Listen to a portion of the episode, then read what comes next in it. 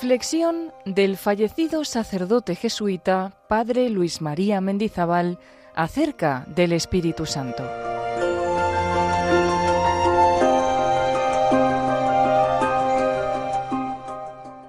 Ven luz de los corazones, consolador óptimo, dulce huésped del alma, dulce refrigerio.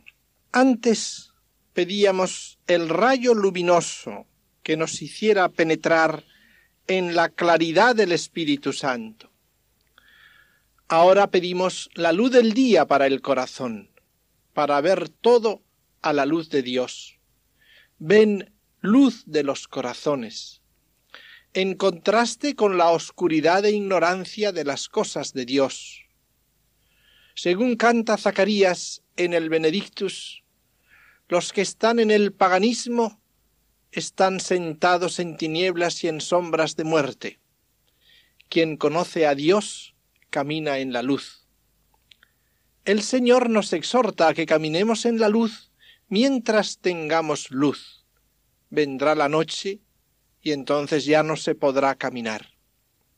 Es la luz que pedimos al Espíritu Santo, luz de los corazones, una luz creciente, que ilumine el ideal que Dios quiere de nosotros. Luz creciente en nuestro modo de obrar, que sea cada vez más luminoso, como crece la luz del día desde la aurora al mediodía. El mediodía debe ser la luminosidad de nuestro encuentro con Cristo, luz de los corazones. El Señor mismo indicaba el paso progresivo de esta iluminación cuando en la última cena les decía a los apóstoles, Todavía tengo muchas cosas que comunicaros, pero no las podéis entender por ahora. Vendrá el Espíritu Santo, y Él os recordará cuanto yo os he dicho. Él iluminará vuestro corazón y os introducirá a la verdad integral. Este es el ideal que nos introduzca la verdad total. Ven, luz de los corazones. Lo que pedimos no es la claridad de una inteligencia especulativa sobre un punto particular, sino la inteligencia propia del amor, la perspicacia del corazón. La claridad caliente del Espíritu Santo hace luminosa la mirada del corazón, ensancha el horizonte universal de nuestras acciones, que se vuelven así operaciones luminosas, e ilumina poco a poco el sentido de las escrituras. Constituye la claridad del ojo evangélico sencillo, que hace luminoso todo el cuerpo de nuestras relaciones con el prójimo, porque el progreso de la gracia implica también la comunicación de sí mismo al prójimo como verdadera fructificación. Así el Espíritu Santo nos pone en la plena luz del Señor. Nos da la verdadera iluminación de las verdades evangélicas, porque la clave de la inteligencia del Evangelio es la presencia del Espíritu Santo. Pedimos, pues, un corazón luminoso, sin tinieblas, un corazón resplandeciente por la presencia del Espíritu Santo, un corazón transparente a la mirada de Jesucristo, un corazón consciente serenamente de que es conocido por Dios, de que es amado por Dios, conciencia que ilumina el alma y le da esa alegría estable bajo la mirada amorosa de Dios. Es contacto con Dios en lo íntimo del corazón, cerradas las puertas de los sentidos. Se percibe a veces este contacto cuando reina el silencio interior, cuando uno ha puesto un poco de esfuerzo dócil en su vida por crear esa zona de silencio en torno al corazón, y ahí dentro continúa siempre encendida la lámpara que hace vela al Señor en el sagrario del corazón, entonces hay momentos en que esa luminosidad, ese contacto íntimo, auténtico, sincero con el Señor en la sencillez del deber diario, se hace clara, al espíritu.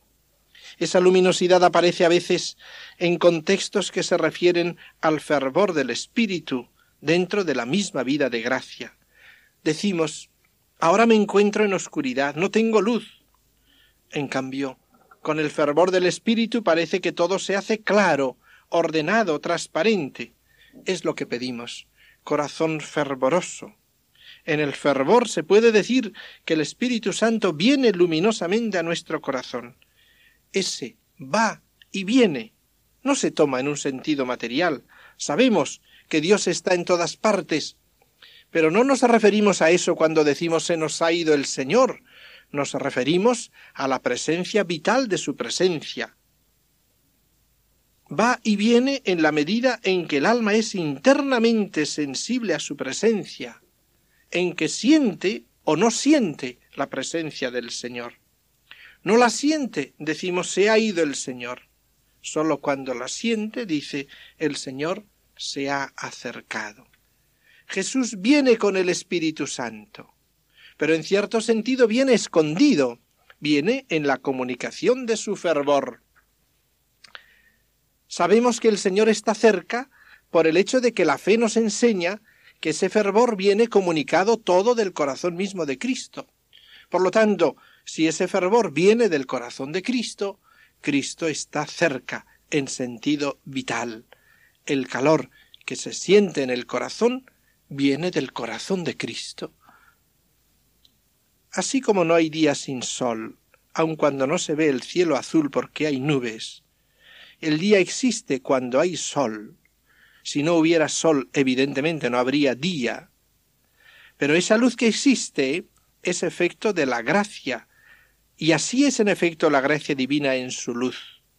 Aunque no vemos la gracia en sí misma, la gracia está ahí, se perdería cuando cayese en pecado. Entre tanto, es día. Estamos en la luz, aunque haya nubes. La gracia divina no existe sin el Espíritu Santo. Más, sin la Santísima Trinidad dentro de nuestro corazón. Ahora bien, como decir que el día nos ilumina es decir que el sol nos ilumina, así también decir que la gracia nos santifica es decir que Dios nos santifica. No porque Dios sea la gracia, sino porque Dios nos da su gracia y en la gracia se comunica a sí mismo. Pero en la gracia, que no existe sin la presencia real de Dios, puede sentirse Dios en nosotros de dos maneras distintas, en forma escondida o patente, con cielo cubierto o despejado. Cuando viene el momento del fervor, y nuestro corazón contempla el cielo sereno, sin intermedios grises de nubarrones, es lo que pedimos, ven luz de los corazones. Pero a veces somos nosotros los que oscurecemos la luz del sol, como cuando nos adentramos en un bosque lleno de hojas. Esta forma se realiza en nuestra vida cuando interponemos nuestro amor propio entre Dios y sus rayos sobre nosotros. Es verdad que está, pero no ilumina suficientemente. El obstáculo de nuestro amor propio está produciendo esa falta de luminosidad. Ensombrecemos su iluminación respecto de nosotros con nuestro egoísmo y nuestra impureza. Entonces le invocamos también Ven, luz de los corazones, quema con tu fuego las interferencias tenebrosas de nuestro amor propio que oscurecen el día de Dios. Y continúa la secuencia. Consolador óptimo. El único que puede quitarnos la impresión de soledad es el Espíritu Santo. La sed que tenemos como criaturas de una compañía humana, el ansia de una verdadera vida de familia. Todos somos uno, ninguno está solo. Tenemos necesidad de un consolador en el mundo, en medio del océano de nuestras tribulaciones, que todos tenemos muchas. Es el título mismo del Espíritu Santo, Paráclito, que significa abogado, consolador, abogado nuestro ante el Padre, en el sentido de que nos hace orar, nos aconseja, nos ayuda, nos da seguridad plena del perdón divino. para los que tienen la gracia de sentir sinceramente el dolor de encontrarse en pecado, para esos el Espíritu es abogado, nos anima a presentarnos al Padre. ¿Cuántas veces en medio de nuestras miserias, no digo de las simples limitaciones, sino de nuestras debilidades también morales, tenemos y sentimos dificultad de acercarnos al Padre, y el Espíritu es nuestro abogado, nos anima, nos da confianza. Dios perdona pronto al alma fervorosa, al alma que se arrepiente y luego quiere volver al Señor, que llora los propios pecados. Dichosos los que lloran, porque serán consolados. El Espíritu Santo es el consolador excelente. También aquí el mejor de los consuelos es el fervor, consolación excelente. Hay más o menos consolaciones en este mundo. También en el orden sobrenatural hay grados de consolación, todo sentimiento interno, alegría, paz, gozo en el Señor, aumento de fe, esperanza y caridad. Pero la consolación suprema es el Espíritu Santo que se comunica a nosotros en el fervor del Espíritu. La consolación excelente no es todavía el contento perfecto de la bienaventuranza, no es todavía la exultación de la patria, es un pregusto de aquella bienaventuranza, es sólo el contento de Dios que se filtra a través de las nubes de este valle de lágrimas.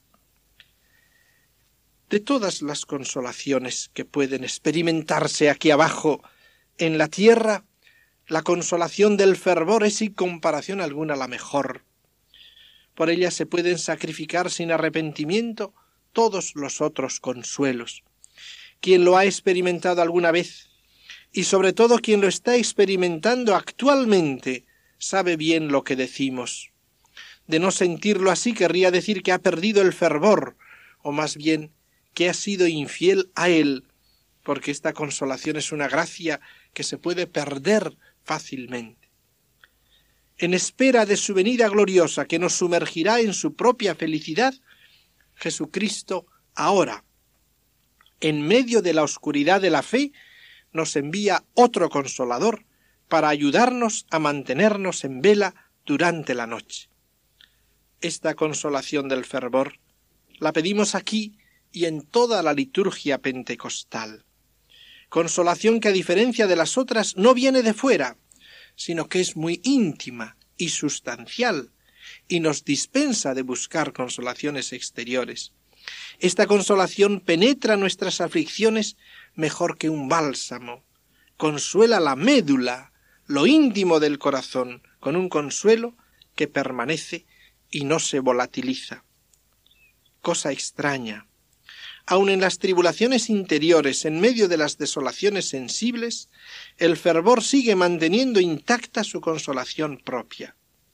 Así se explica la paz profunda hasta la que no llegan las agitaciones. Allí dentro queda un contento de Dios, el día de Dios en el fondo, que sólo desaparecerá si entra un estado de tibieza. Contento íntimo de experimentar una asistencia, de tener una compañía, de no estar solo, de mantener conversación silenciosa con otro, que es el consolador óptimo. Dulce huésped del alma. Lo es el espíritu en doble sentido. En cuanto ofrece hospedaje al alma desamparada, le ofrece morada, y en cuanto es hospedado por el alma. En el espíritu encuentra el alma asilo, acogida, hospitalidad. Nuestra vida está escondida con Cristo en el Padre. En casa de mi Padre, dice Jesús, hay muchas moradas. Voy a prepararos un sitio. El Espíritu nos acoge con dulzura materna, con caricias divinas pero viene también a nosotros para hospedarse en nuestro corazón.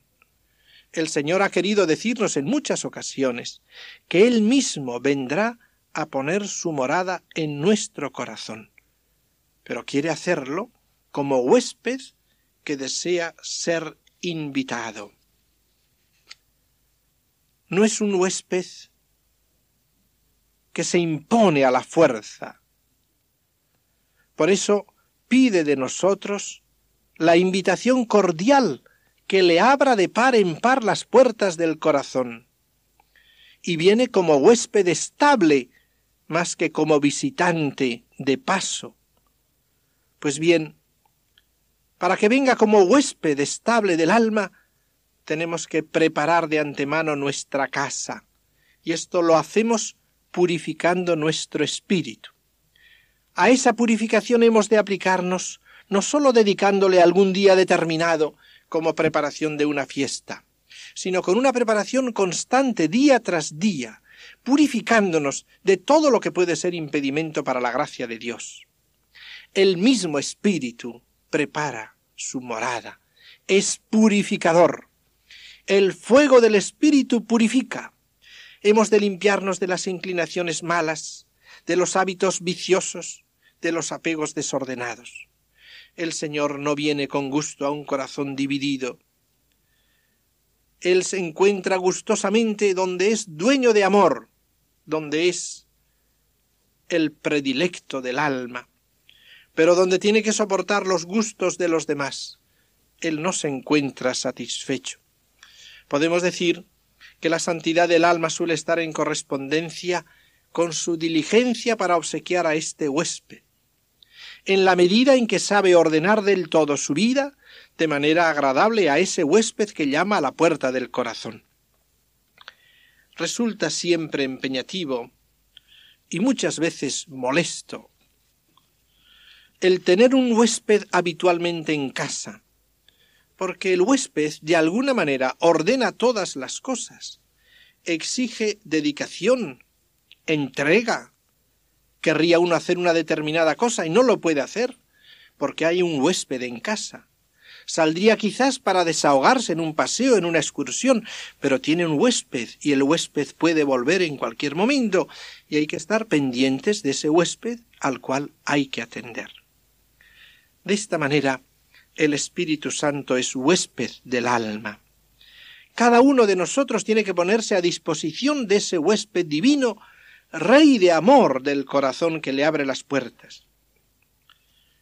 La secuencia dice con mucha propiedad, dulce huésped del alma, porque aun cuando tiene sus exigencias, pero son exigencias de amor, aun cuando pide al hombre que vive en recogimiento interior y no disipado, pero teniendo los ojos fijos en el huésped del alma, tiene una seguridad nueva, una paz nueva, una felicidad nueva, y ese huésped comunica al alma la dulzura y suavidad características del hombre lleno del Espíritu Santo.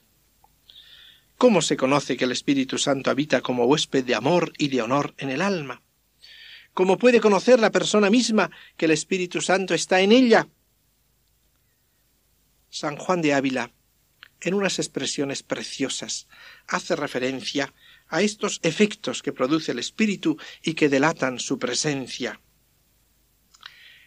Dice así en su Tratado del Espíritu Santo La mujer que está encinta no salta ni hace trabajos demasiados como peligre lo que tiene en el vientre. La moza loquilla que no está encinta salta y baila y juega sin tener temor, porque no tiene qué peligre dentro de sí. ¿Queréis ver qué es y que nos falte? Mirad. Si viereis alguna persona descuidada, o si os viereis descuidado, que os vais a donde queréis, que habláis y reís, y jugáis sin temor, señal cierta es que no tenéis que perder. Os podremos profetizar que lo perderéis presto, pues que no tenéis amor. Señal cierta es que tenemos algo si sentimos cuidado de guardarlo y temor de perderlo. Así es el espíritu como huésped del alma. No es un huésped violento, no es un huésped que se impone con fuerza interior forzando al alma, es huésped de amor, que interiormente mueve, interiormente suaviza y consuela. no se impone con sentido de angustia, sino que se impone a fuerza de dulzura, de suavidad y de amor. Y ese amor lo comunica. Y por lo tanto, como hace siempre el verdadero amor, lleva consigo suavidad. Por eso, el alma que tiene como huésped al Espíritu y está llena del Espíritu Santo, se conoce aun exteriormente por una dulzura característica que se extiende a sus relaciones con el prójimo. No se trata de un afecto simplemente humano, es la característica de una libertad grande de espíritu, unida al mismo tiempo con delicadeza suma, con cordialidad e igualdad de humor. Sus gestos y sus palabras, como otras tantas ventanas por las cuales se admira la armonía y dulzura interior, hacen patente la presencia del espíritu, del huésped del alma, del dulce huésped del alma. Podemos gustar su íntima dulzura, pero para ello es necesario resistir a las otras dulzuras solicitantes para permanecer dignos de gustar la dulzura íntima de Dios. Gustado el espíritu, se vuelve insípida la carne, gustada la carne, se vuelve insípido el espíritu. Dulce refrigerio. No se trata sólo cuando se habla del Espíritu Santo y cuando deseamos su venida de un consolador excelente en cuanto que cuida en determinados momentos de comunicar al hombre los necesarios sentimientos más o menos exuberantes que lo alegren y enfervoricen. El Espíritu Santo es como el manantial fresco a la sombra junto a una carretera abrasada por el sol me senté a la sombra de aquel por cuyo deseo ardía. La Iglesia pide para los difuntos del purgatorio el lugar del refrigerio, de la luz y de la paz. Nuestro purgatorio, en cierta manera, ha comenzado ya. Por eso no debemos extrañarnos de que a veces la vida de fidelidad y austeridad nos pese, y ya desde ahora el don del Espíritu Santo, la vida celeste, puede comenzar a traernos ese sentimiento de finalidad alcanzada que es el refrigerio, dulce refrigerio.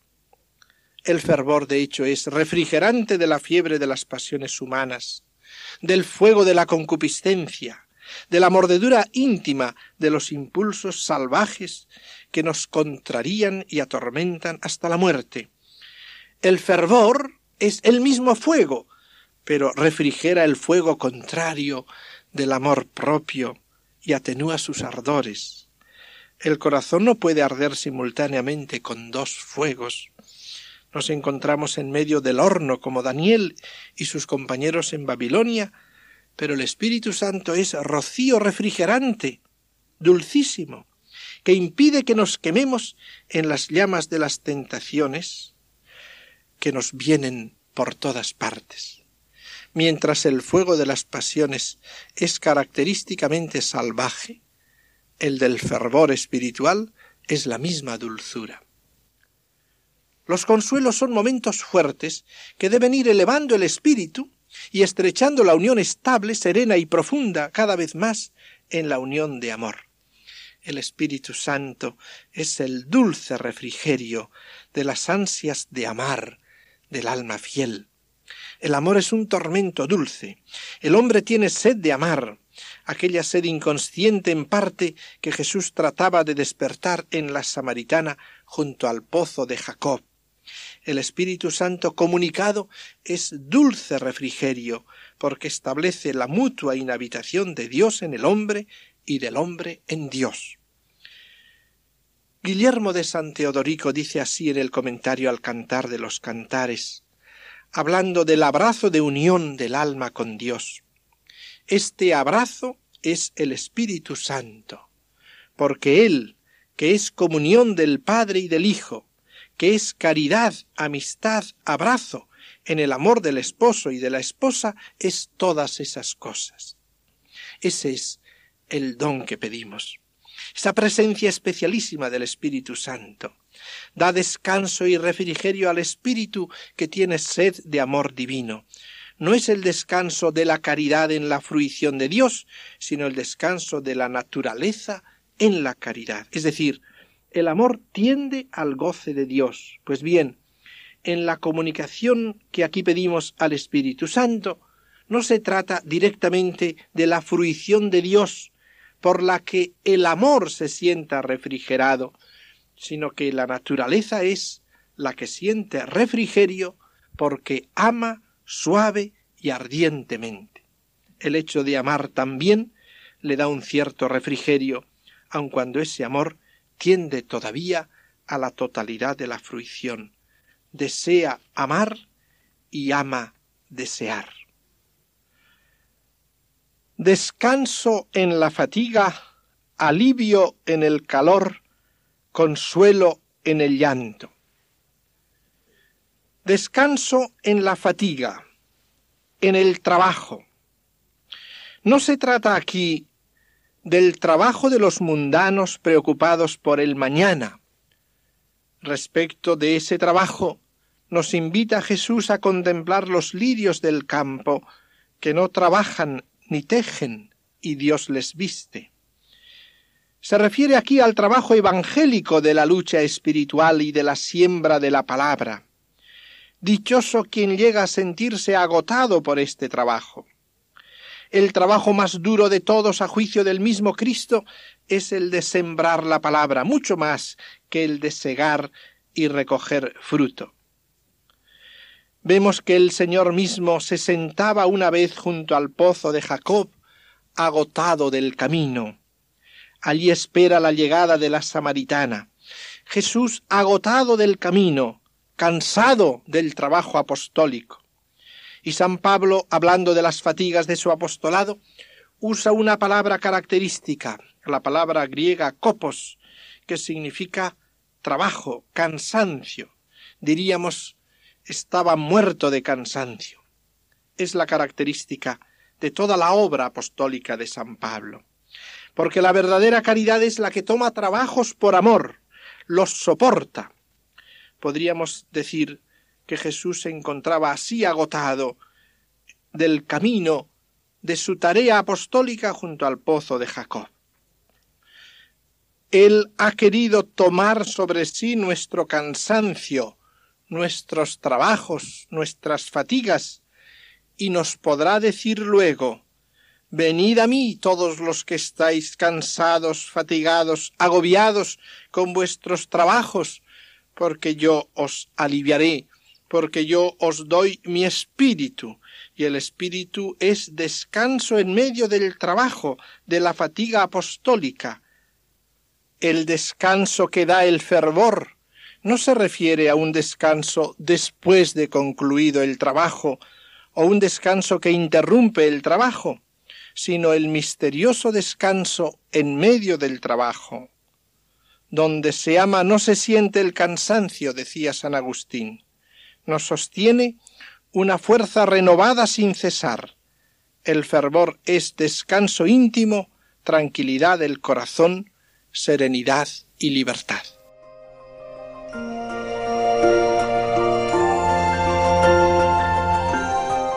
Así finaliza en Radio María una de las reflexiones del fallecido sacerdote jesuita, padre Luis María Mendizábal, acerca del Espíritu Santo.